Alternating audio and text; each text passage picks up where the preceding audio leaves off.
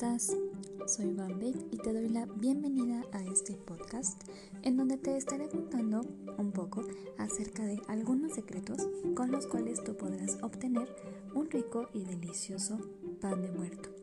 ¿Por qué no? Aprovechando que ya se vienen estas fechas en las cuales recordamos a nuestros seres queridos. En esta época en donde a través de tradiciones que se han conservado a lo largo de los años, hemos podido continuar recordando a nuestros seres queridos, a personas que quizá ya no están en este momento con nosotros, pero un rico y delicioso pan de muerto puesto sobre una gran ofrenda en donde nos deleitamos con todas las tradiciones y también con cada uno de los elementos especiales que caracterizan a estas fechas, podemos continuar plasmando recuerdos de generación tras generación.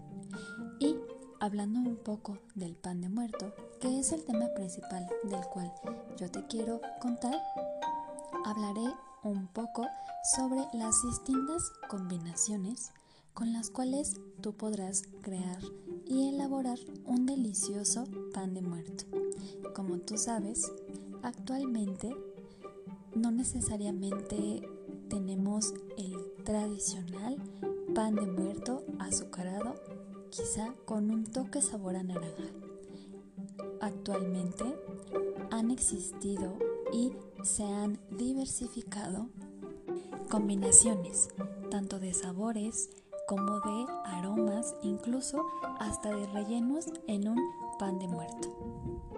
Y bueno, yo te quiero preguntar a ti, ¿tú sabes cuál es el verdadero origen del pan de muerto?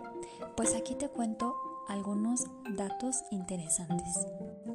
Como bien sabes, en cada región o estado de México, este tradicional alimento tiene diversas formas de presentación y preparación, incluso, como te comentaba, hasta distintas formas en el pan, los tipos de masa e incluso los rellenos.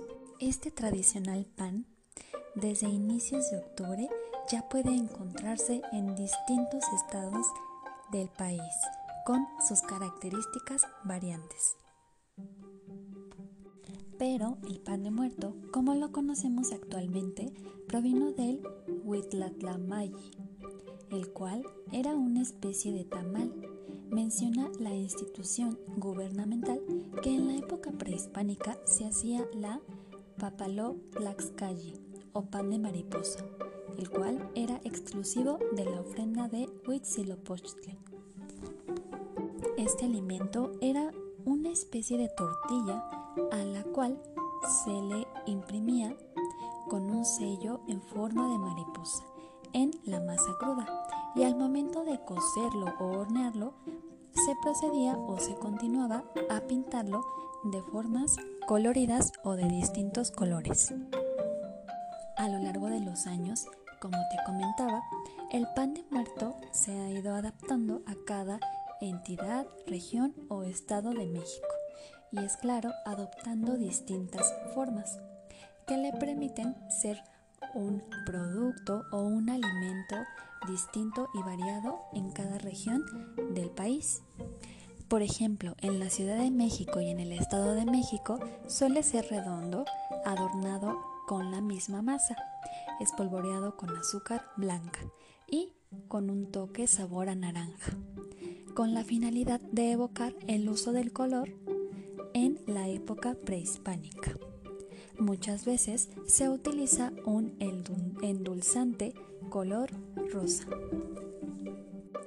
Este pan de muerto busca representar una tumba con un cráneo y las tiras sobresalientes de la masa reflejan o simulan los huesitos que buscan asemejarse al Zompantli, un altar donde se montaban hileras de cráneos. En Oaxaca, por ejemplo, se dan o se elaboran las regañadas.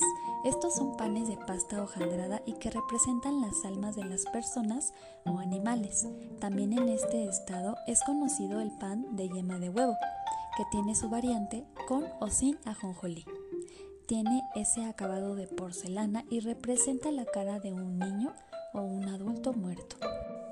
Actualmente también se han elaborado panes de muerto con distintos rellenos, incluso rellenos como nata, crema pastelera, sabor a chocolate, chocolate conejito.